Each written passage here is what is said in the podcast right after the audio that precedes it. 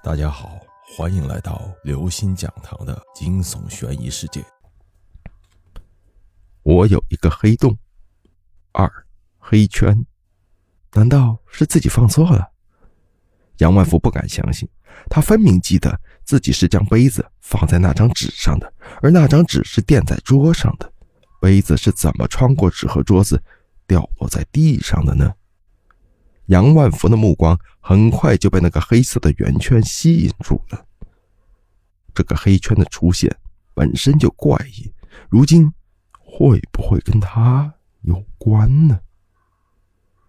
于是杨万福又做了一个测试，他重新拿起杯子，放在黑圈的正上方，然后手一松，就在杯子落下的那一刹那，杨万福看见了杯子落入圈中，穿过桌子，摔落在地上。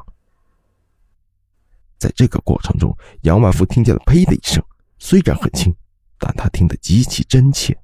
是谁？他吓得连连后退。纸上的黑圈里，一双血红色的眼睛睁开，盯着杨万福。与此同时，眼睛下面出现了一张嘴，那张嘴又连呸了几次，然后对杨万福开口了：“你干嘛把这玩意儿？”喂给我吃！你你你竟然能说话！杨万福吓得腿软，差点没倒下去。黑圈又呸了两次，说道：“什么东西这么苦？苦？”杨万福愣了一下，解释道：“那是咖啡。”哦。黑圈里的嘴巴张成了 O 型，看不见里面有舌头，也没有喉咙。只有一层褶皱的组织，像，有点像人的大脑皮层。你到底是什么东西？杨万福努力使自己镇定下来。魅的一种，魅。杨万福检索了一下大脑，回忆起百科里对魅的注解：鬼怪的一种百物之精灵。嗯，哪一种？杨万福的脑子闪过一种猜测：难不成是纸片？不是纸片。什么？我说我不是纸片的精灵，你猜错了。什么？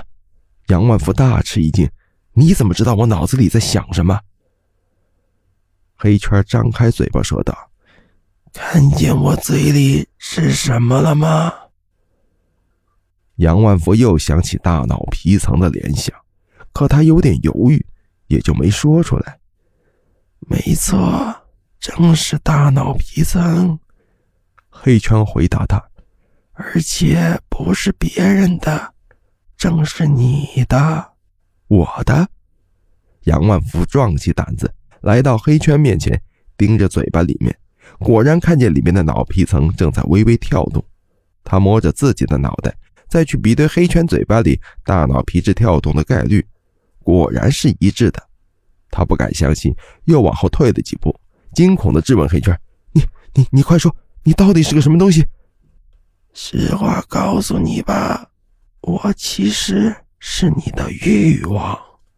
我的欲望？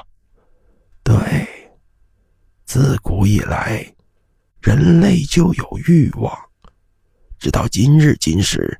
欲望泛滥，我们也就成精了。我，我们，没错。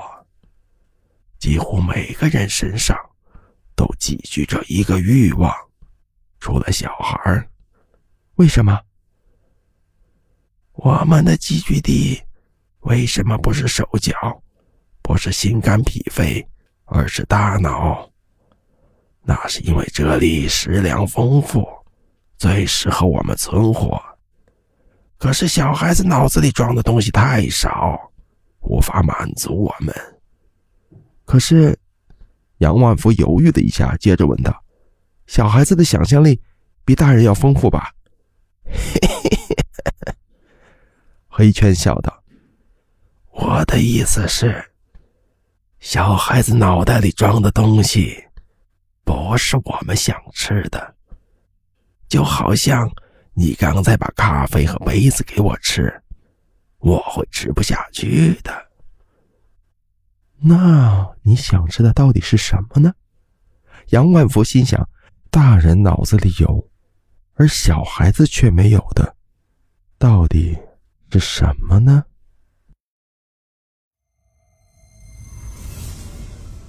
各位听众朋友，本期节目到此结束。如果您喜欢，请关注、订阅、点赞、转发四连击，谢谢您的支持，我们下期再见。